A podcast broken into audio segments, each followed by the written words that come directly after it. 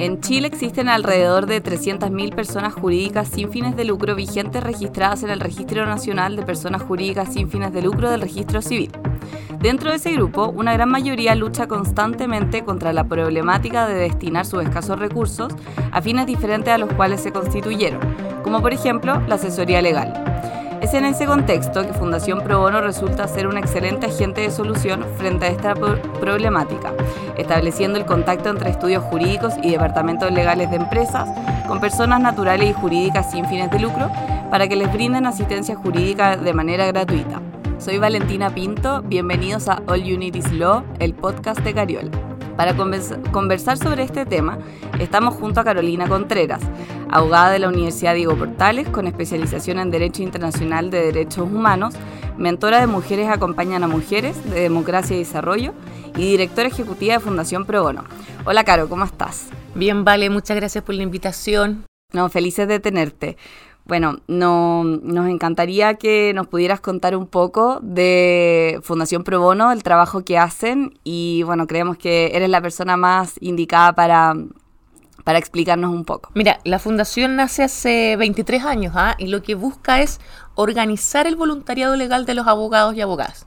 Porque siempre hemos hecho trabajo legal voluntario, pero no estaba formalizado siempre los abogados y abogadas hemos ayudado a alguien. Entonces la fundación nace diciendo, esto hay que promoverlo, hay que visibilizarlo, eh, organizar, darle estructura a todo lo que es el trabajo legal. Entonces, los verbos diría que ellos son promovemos, vinculamos, organizamos y difundimos el trabajo legal. ¿Y de quién? De los abogados, porque el abogado ayuda al que ayuda. Tú acabas de decir, 300.000 organizaciones sociales que cumplen una labor muy bonita, ¿no? Están las más conocidas, el Hogar de Cristo, la Fundación Las Rosas, que se preocupan de ayudar a otro, pero no se preocupan de sus temas legales. Se preocupan cuando le llega una demanda.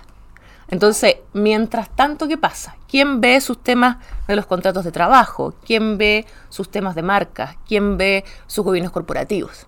Y ahí aparecemos nosotros, los abogados, porque una vez que una ONG está fortalecida, puede cumplir su misión aún mejor y no desaparecer y seguir en el tiempo. Entonces creo que la Fundación ha venido a ayudar a la sociedad civil a que sea seria, confiable eh, y podamos ayudar y llegar a más gente.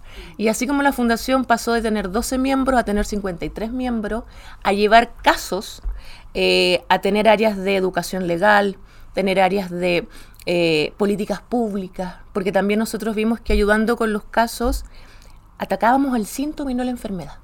Entonces a lo mejor de repente está bueno meterse en políticas públicas porque el cambio viene desde la estructura. Y la educación legal a través de la charla. Nosotros nos hemos dado cuenta que Chile tiene un acceso a la información de Internet muy amplia. Somos un país con un amplio acceso a las redes sociales. Pero las personas se meten a ver la ley de Colombia y no te das cuenta porque la googleaste. Entonces ahí ustedes, los abogados y abogadas, hacen una labor muy buena explicando lo que dice el derecho de forma amigable. Claro. Y ahí me gustaría más, no sé, vale escuchar a las protagonistas, a quienes llevan los casos sobre cómo ha sido también la experiencia, porque espero que haya sido una experiencia bonita y no traumática. Sí, sí. Bueno, para eso estamos con Daniela Guerrero de Sargent Icran y con Simona Marquet del equipo de litigios de Cariola Díaz y Pérez Cotapos, que llevaron a cabo asesoría de manera súper exitosa. Así que las dejo, Dani y Mona, para que puedan contarnos un poco de qué se trataron y cómo fue su experiencia. Hola, vale, Caro. Eh, bueno, yo por mi parte realicé una asesoría más ligada a la propiedad intelectual, específicamente la propiedad industrial, que es donde es nuestra área de expertise en Satya Cran. Y específicamente ayudamos a una asociación de instructores de un método de aprendizaje a registrar su marca. La verdad es que ellos habían intentado en varias ocasiones eh, registrar esta marca, que es el nombre por el cual se distinguían en el mercado, eh, por el cual difundían este método de aprendizaje y lamentablemente quizás por eh, falta de asesoría esta marca no se había podido registrar eh, registrar una marca en INAPI es un proceso bastante complejo, eh, uno pasa por un montón de, etapas, hay observaciones de forma, de fondo, y, e incluso terceros se pueden oponer a tu marca y por lo tanto no habían podido registrarla. Así que esta asesoría empezó a fines del 2021 para ver si podíamos lograr finalmente que esta asociación eh, registrara eh, el nombre por el cual se distinguían en el mercado. Y, claro, es un proceso complejo, incluso hubo una serie de observaciones que INAPI nos formuló, entonces tuvimos que reunirnos, recopilar un montón de antecedentes y eh, para en el fondo estructurar una buena defensa de la marca. Y eh, terminó de, de, una forma bastante favorable porque hace ya un par de meses INAPI nos comunicó que reconsideró su, su observación y que la marca tenía todo el mérito para ser registrable, em, así que aceptó la marca. La verdad es que incluso eh, super, eh, fue un súper buen caso porque INAPI no siempre reconsidera su observación, incluso yo diría que en el 10% de los casos. Eh, generalmente uno después tiene que apelar y recurrir ante el Tribunal de Propiedad Industrial y en este caso no fue necesario porque logramos al final recopilar bastante antecedentes y hacer una defensa robusta de la marca, así que eh, nada, esta asociación quedó muy feliz con, con, lo que hicimos, sobre todo que habían tenido experiencias pasadas donde no habían logrado registrar la marca y ahora registraron la marca, así que estaba muy feliz con con la asesoría que hicimos en este caso. Qué bueno, Dani. Yo creo que hay un valor importante que tú nombraste varias veces el tema de la complejidad del caso.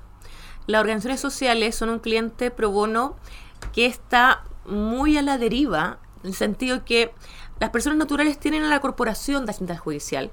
Podemos discutir si mal, bien, ok. También están las clínicas jurídicas, pero las organizaciones sociales no tienen a nadie a quien recurrir. Entonces, em, al no tener a nadie, un poco tienen que estar a la buena voluntad de algunos y esa buena voluntad a veces no funciona porque se consigue un abogado amigo que era especialista en derecho de familia, mm. Valinapi. Rebota eso. Entonces, también tiene que ver con darle buenos abogados a las organizaciones sociales.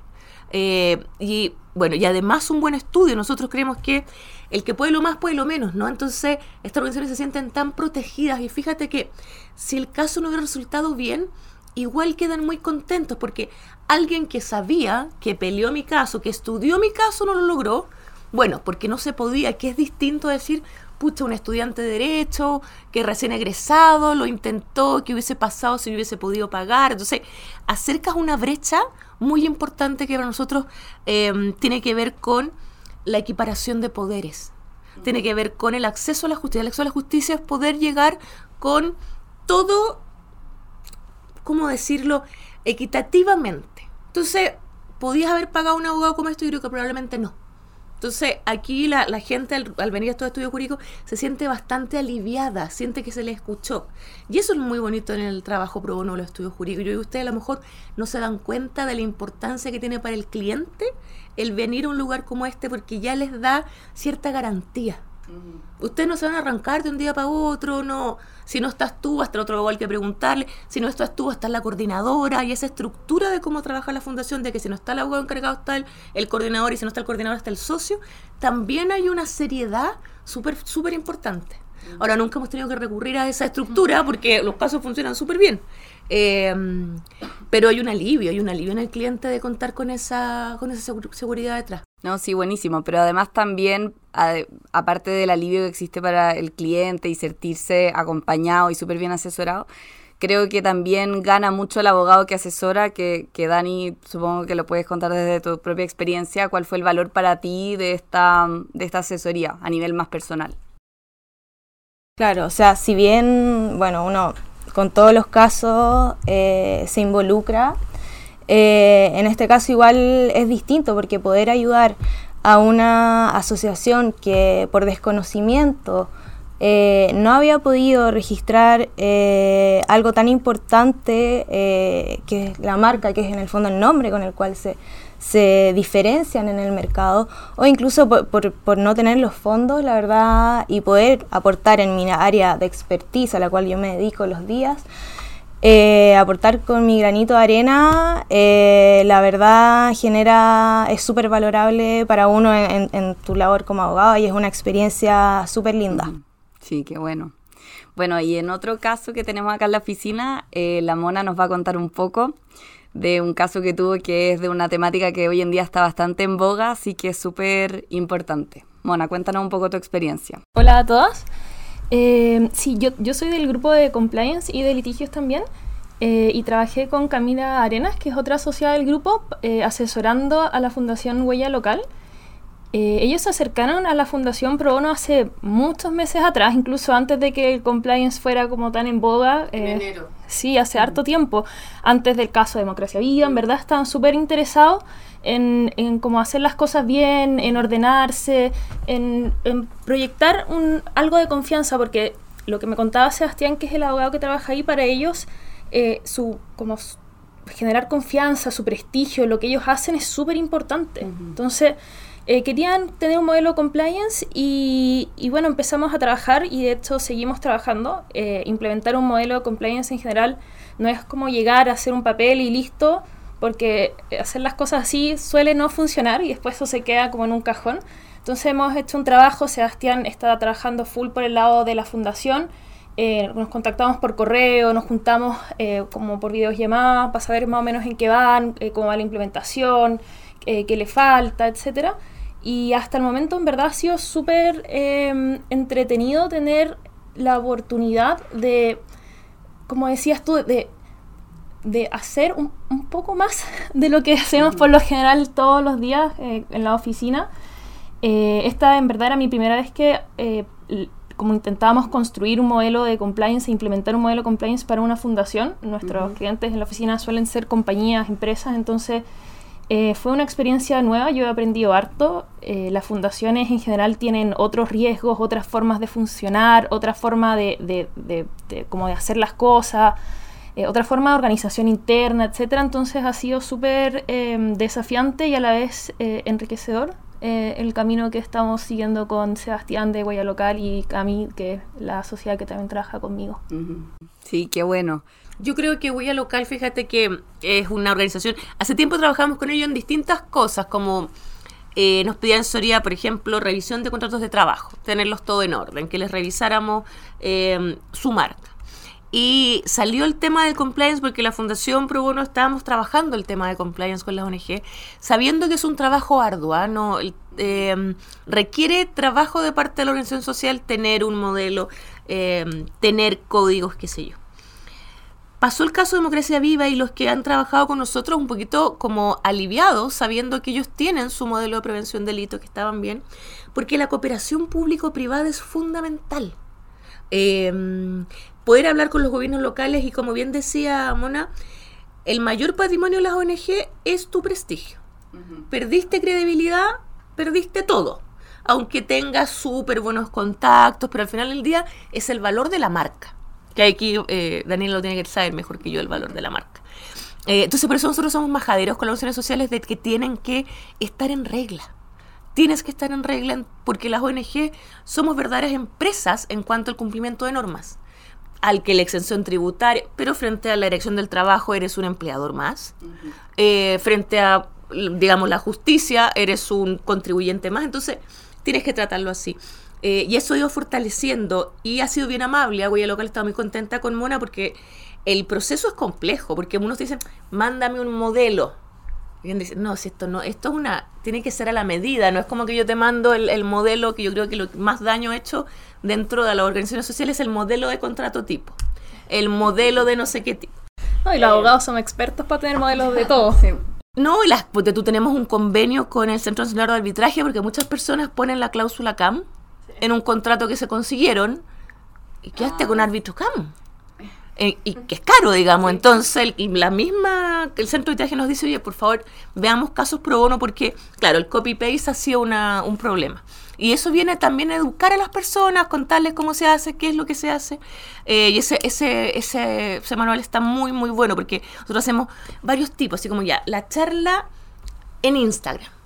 Eh, no, las chiquillas también de Sargent nos han hecho como los Instagram Live sí. para hablar un tema Sí, sí. Tú, Dani, ¿no? sí, la Dani estuvo con otra persona. ¿Estuviste con? Sí, estuve yo con Alejandra Varela, las dos de Sargent. Entonces, claro, eh, entran Después hacemos el Zoom, Porque ya el, el Instagram Live es una conversación, después el Zoom que es más clase y después las personas piden el caso concreto, porque acercar el derecho también tiene que ver con eso, ¿no? Como esta cosa media, el lenguaje técnico, esta barrera de las sanciones, como cosas que uno no quiere escuchar.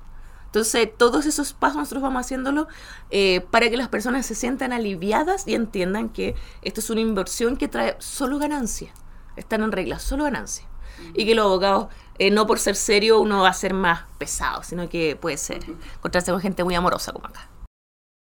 Sí, es verdad. Y aparte lo que tú dices, Caro, en todo ese proceso de eh, el Instagram Live, después la charla, el Zoom eh, y ya después la asesoría más concreta, yo creo que la Fundación Pro Bono siempre da un backup y una asesoría muy importante. A veces los abogados tienen un poco de miedo de, no sé, tomar una charla porque dicen, uy, si me preguntan algo que no sé eh, y si me quedo callado, me da nervio. Y en realidad hay toda una preparación de capacitaciones, asistencia van acompañados con gente de la fundación. Entonces el, el equipo de soporte que tiene Pro Bono es súper bueno en toda la asesoría y sobre todo en charlas. Que tratamos que esto sea una experiencia bonita, que, que, no queremos que el pro bono sea un apostolado, una cosa que tienes que sufrirla, queremos que sea una experiencia buena para ambas partes, porque eso también trae un efecto multiplicador. ¿no? O sea, sabemos, a ver, sabemos que hay una carga, ningún abogado deja de hacer su trabajo pagado por hacer pro bono. Entonces esto es un además. Entonces que ese además no sea además frustrante y que el cliente pueda ser un cliente demasiado intenso eh, o que el encargo se salga de los límites que tenía. A mí me pasa mucho que las personas a veces llaman y piden cosas que no estaban dentro del, del trato y tú les dices, pero si yo le dije que el abogado le iba a atender solo honesto, pucha, es que me atendieron tan bien que yo, ah, como por si pasaba. Eh, y se entiende, pero nosotros ya hacemos, siempre digo, de policía malo, eh, porque no tiene que ver con voluntad, tiene que ver con especialidades. O sea, yo tengo una especialidad, la puedo atender en esto, eh, y también con tiempo, a veces está con algún cierre y no puedes atender a la persona. no se preocupen, va de vuelta a la fundación y lo volvemos a atender.